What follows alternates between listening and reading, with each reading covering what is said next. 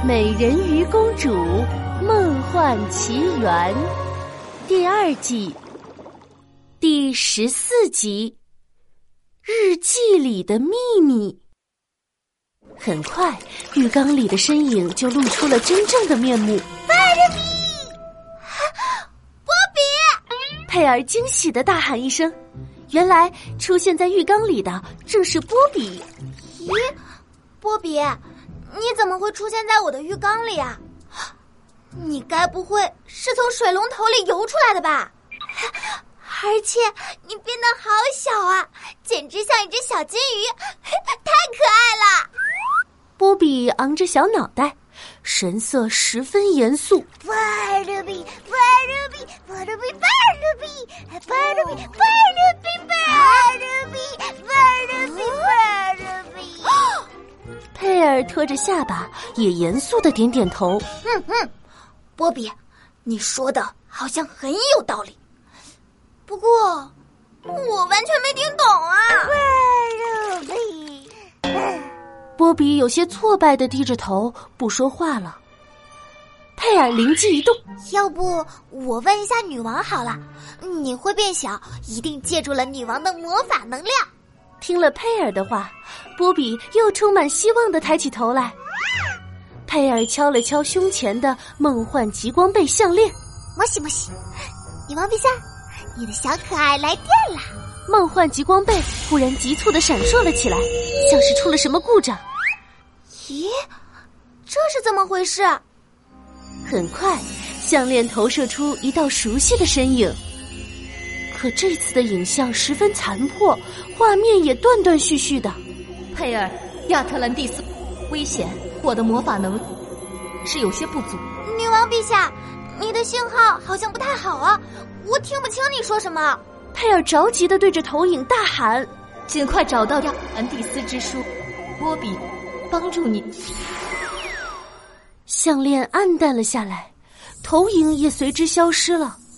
佩尔和波比面面相觑。咦，什么情况？梦幻极光贝项链出故障了？波波比。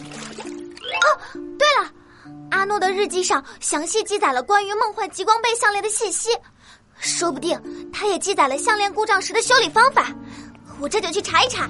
贝比，佩尔找来阿诺的羊皮日记，翻到记载着梦幻极光贝项链的那一页。梦幻极光贝项链，啊，找到了！梦幻极光贝项链的能量来源于海洋，如果海洋出现重大危机，项链的功能也会受到影响。糟了，这么说。海洋又出现危机了，波比，波比十分用力的点点头，果然是这样。看来上次的海星雨对海洋也造成了危机。不行，本少女要抓紧时间找到亚特兰蒂斯之书，拯救海洋。佩尔眼中燃烧着熊熊的正义之火，他昂首挺胸的站了起来，没想到脚下一滑。啊哎呀佩尔四仰八叉的摔倒在地，而本就破旧的羊皮日记这下子彻底散架了。波比的大眼睛里不由得流露出了一丝丝鄙视。呃，波比，你这是什么眼神？我不就是小小的、小小的摔了一跤吗？这都是小问题。虽然本少女很完美，但偶尔也会犯点小错的嘛。哎。这是什么？随着羊皮日记的解体，书页横七竖八的散落在地板上，而一片混乱中，似乎有什么东西正在地上一闪一闪的发着光。佩尔趴在地上，捧起那些正在闪光的东西。呵，这是沙子！哇，居然有粉色的沙子，而且还会发光！太神奇了！佩尔兴奋地站了起来，手中的一些沙子顺着他的指缝漏了出来。亮晶晶的粉色沙尘慢悠悠的落下，像是粉色的仙雾魔法一样。哇，好美啊！要是沙滩小镇上的沙子也是粉色的就好了。哎，不过日记的夹缝里为什么会有这么多的沙子呢？佩尔冥思苦想着，忽突然他灵光一闪，除非，除非阿诺就住在这种有沙子的地方。嗯，没错，一定是这样。虽然他每次写日记的时候，只有很少很少的沙子会被吹进日记本里，但如果经常写日记的话，沙子就会积少成多，夹缝里才全是沙子。哼，所以，我只要找出哪里有这种沙子。就一定能够找到关于阿诺的线索，说不定还能够找到亚特兰蒂斯之书呢。嘿嘿，这个计划真是太完美了，本少女真是个天才。